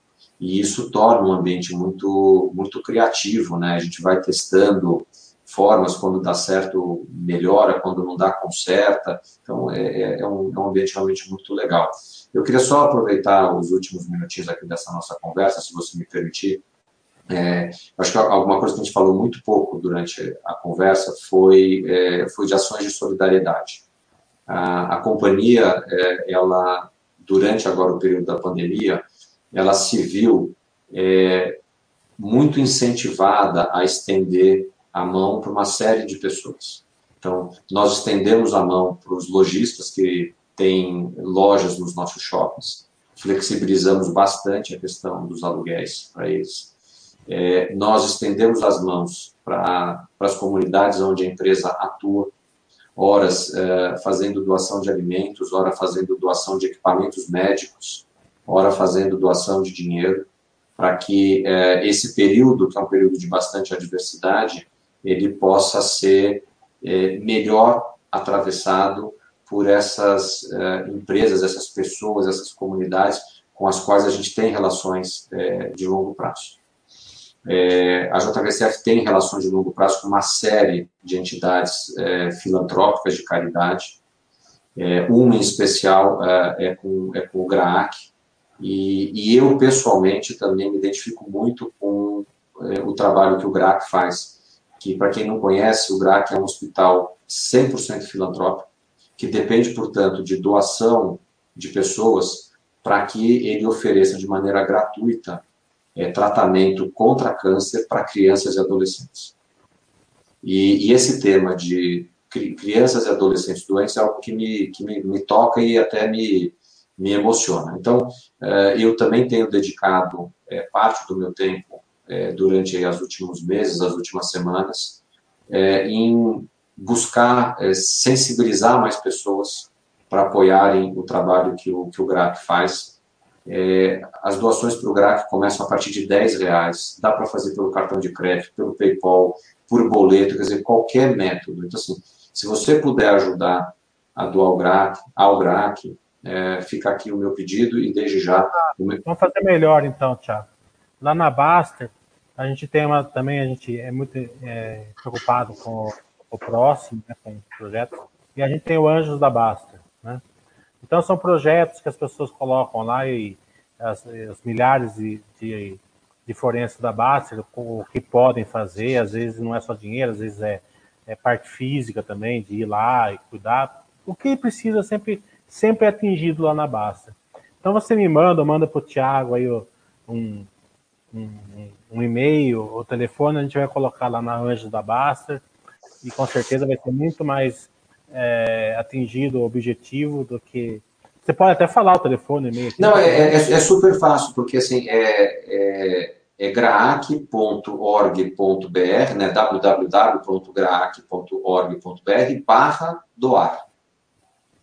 Então, Graac é G-R-A-A-C-C. Dois A's e dois Então, é, vai colocar no Anjos da Baster também. Eu, eu, eu, eu, passo sim, mas por acaso, quem já quiser é, fazendo o movimento. E, então, assim, fica aqui desde já o meu agradecimento, da mesma maneira que você falou que é, é, vocês têm lá no Anjos um trabalho de quem, é, às vezes, a doação ela não é necessariamente o dinheiro, é o tempo, né? ou a dedicação para que a gente possa chegar em mais pessoas que possam teve uma contribuir. Escola, teve uma escola no Sul que não queria livros. A gente uhum. mandou centenas de livros, entendeu? Tem outro que tem uma judoca que quer ir para a Olimpíada, a gente ajuda ela com roupa, com dinheiro e tal. Então tem vários projetos lá e com certeza esse vai ser mais um encampado lá pelo Anjos da Baster também. Poxa, é, eu, eu sim, em nome, da, em nome do GRAAC, é, e também quero deixar claro para vocês, eu não tenho uma, nenhum tipo de vinculação formal ao GRAAC. O que eu faço aqui é, é, é absolutamente é, é, no sentido de pegar a causa que é deles e tentar amplificar essa comunicação. Então, como você comentou que tem já bastante pessoa que está assistindo a gente aqui, várias outras pessoas que vão é, também é, é, é Os maiores acessos vão ser no final de semana, quando a turma tem mais tempo. Exatamente, até, até mandei aqui pelo link do, do aplicativo que nós estamos usando já o, o endereço, tá? Então, é, fica, fica assim dessa maneira o encerramento aqui, o meu grande agradecimento eh, a você pela oportunidade que, que nos deu, o convite para quem quiser conhecer mais sobre a JHSF de visitar o ri.jhsf.com.br. Quem tiver dúvidas, pode mandar pelo e-mail ri.jhsf.com.br ou ligar no 011 3702 5473. É, o time vai ser ágil em trazer essas respostas aí para vocês. Nós também fizemos um, uma página no YouTube que é o JHSF Institucional. Esse, esse é o nome do, do, da página lá que nós temos, que tem diversos filmes que apresentam os produtos da JHSF, sejam do aeroporto, sejam da incorporadora, sejam do, da parte dos shoppings e até mesmo da parte dos hotéis e dos restaurantes. Então, tem bastante material já disponível. Meu convite para que vocês bebam água da fonte e é, a gente está aqui à disposição para tirar dúvidas que esse processo traga para vocês. Mais uma vez, meu muito obrigado aí pela oportunidade que você nos deu. Vai ser o primeiro de muitos, com certeza.